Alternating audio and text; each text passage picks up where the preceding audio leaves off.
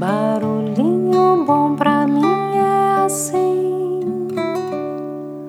provoca silêncio em mim.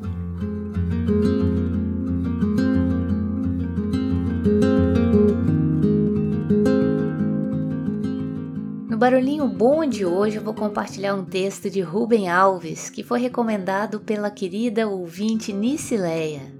Então vamos lá, chamado A Pipoca.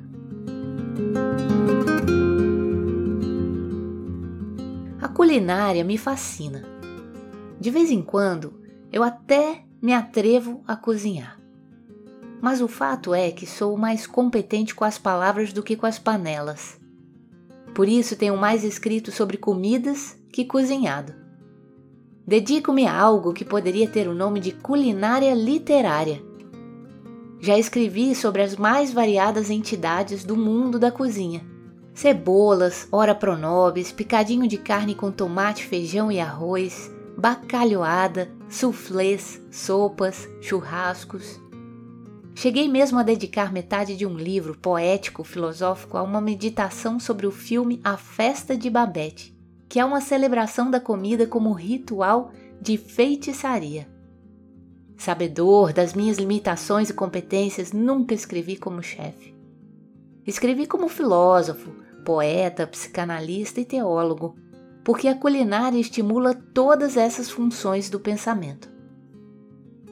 As comidas, para mim, são entidades oníricas. Provocam a minha capacidade de sonhar. Nunca imaginei, entretanto, que chegaria um dia em que a pipoca iria me fazer sonhar pois foi precisamente isso que aconteceu. A pipoca, milho mirrado, grãos redondos e duros, me pareceu uma simples molecagem, brincadeira deliciosa sem dimensões metafísicas ou psicanalíticas. Entretanto, dias atrás, conversando com uma paciente, ela mencionou a pipoca. E algo inesperado na minha mente aconteceu. Minhas ideias começaram a estourar como pipoca Percebi então a relação metafórica entre a pipoca e o ato de pensar. Um bom pensamento nasce como uma pipoca que estoura de forma inesperada e imprevisível. A pipoca se revelou a mim então como um extraordinário objeto poético. Poético porque, ao pensar nelas, as pipocas, meu pensamento se pôs a dar estouros e pulos como aqueles das pipocas dentro de uma panela.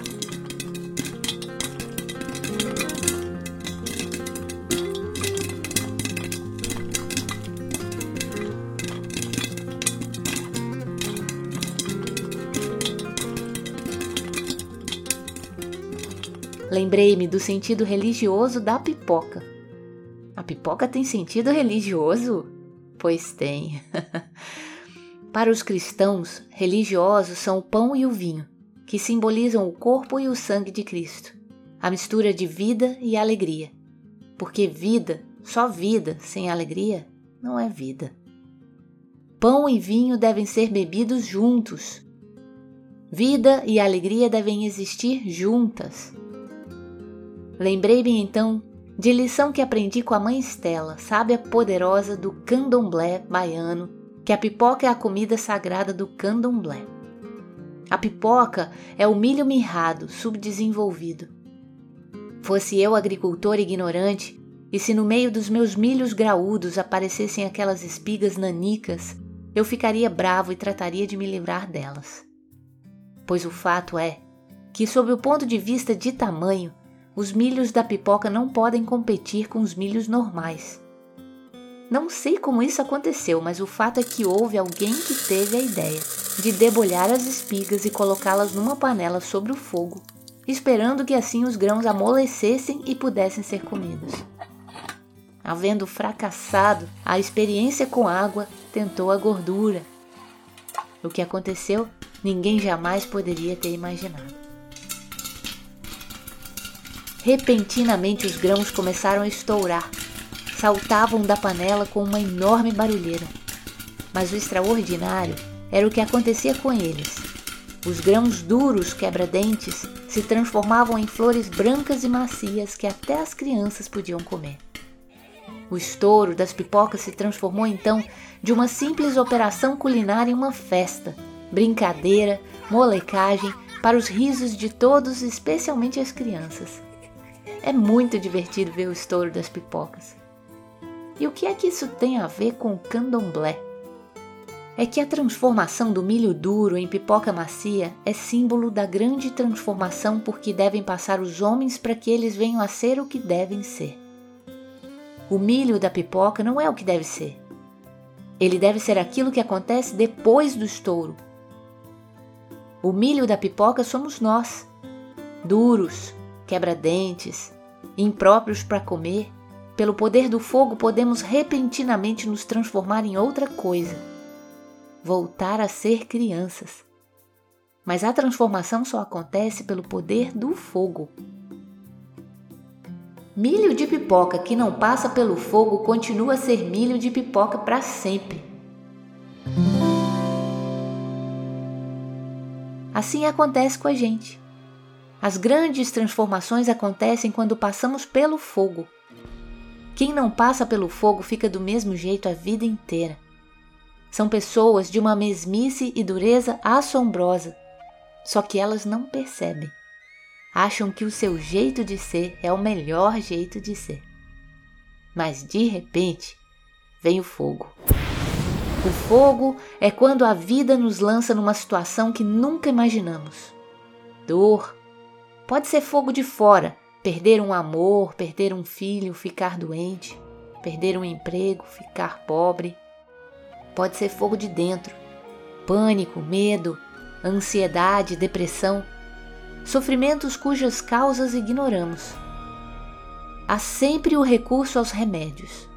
Apagar o fogo. Sem fogo, o sofrimento diminui, e com isso a possibilidade da grande transformação.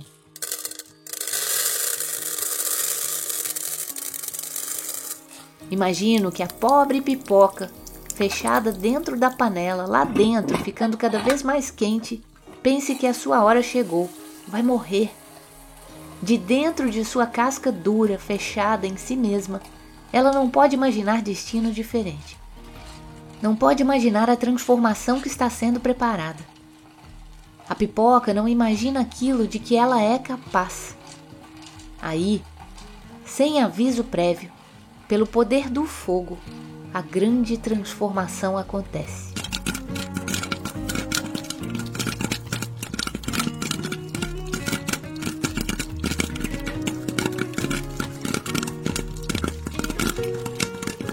e ela aparece como outra coisa, completamente diferente, que ela mesma nunca havia sonhado.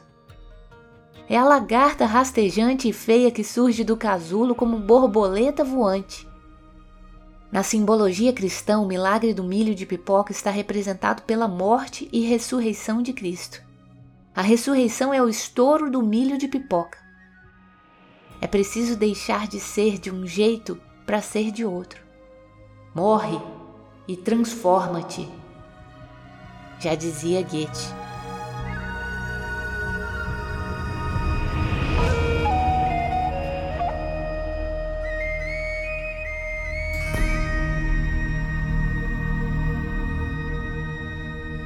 Em Minas, todo mundo sabe o que é piruá. Falando sobre os piruás com os paulistas, eu descobri que eles ignoravam o que seja. Alguns, inclusive, acharam que era gozação minha, que piruá é palavra inexistente. Cheguei a ser forçado a me valer do Aurélio para confirmar o meu conhecimento da língua. Piruá é o milho de pipoca que se recusa a estourar. Meu amigo William, extraordinário professor pesquisador da Unicamp, especializou-se em milhos e desvendou cientificamente o assombro do estouro da pipoca. Com certeza ele tem uma explicação científica para os piruás. Mas no mundo da poesia, as explicações científicas não valem. Por exemplo, em Minas, piruá é o nome que se dá às mulheres que não conseguiram casar. Minha prima, passada dos 40, lamentava: fiquei piruá, mas acho que o poder metafórico dos piruás é maior. Piruás são aquelas pessoas que, por mais que o fogo esquente, se recusam a mudar. Elas acham que não pode existir coisa mais maravilhosa do que o jeito delas serem. Ignoram o dito de Jesus: quem preservar a sua vida, perdê-la-á.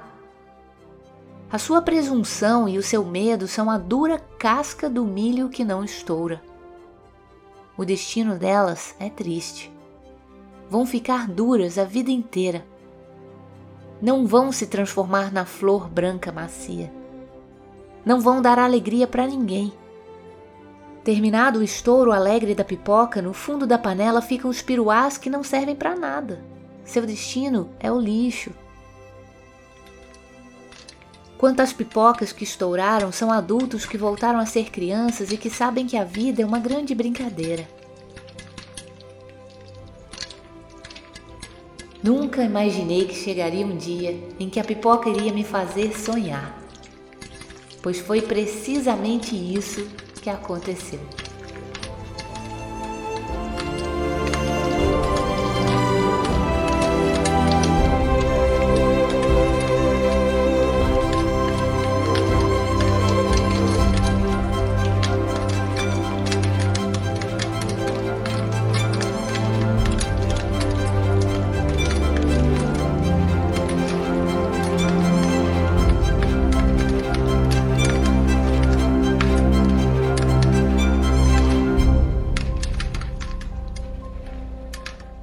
E aí, que tal esse barulhinho bom, hein?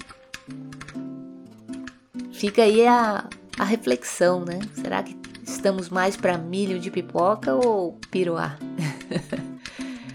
Deixa a gente com esse barulhinho bom. Tem cheiro de pipoca no ar. Tem cheiro de pipoca no ar. Pipoqueiro me dá o meu saquinho já já. Tem cheiro de pipoca no ar. Pipoca pipocante, saltitante na panela. Doce ou salgadinha, crocante, lá vem ela. Pipoqueiro traz a barraquinha. Todo mundo quer a pipoca crocantinha. Pipoca pipocante, provocante, ploque, ploque, pula, pula, popcorn pro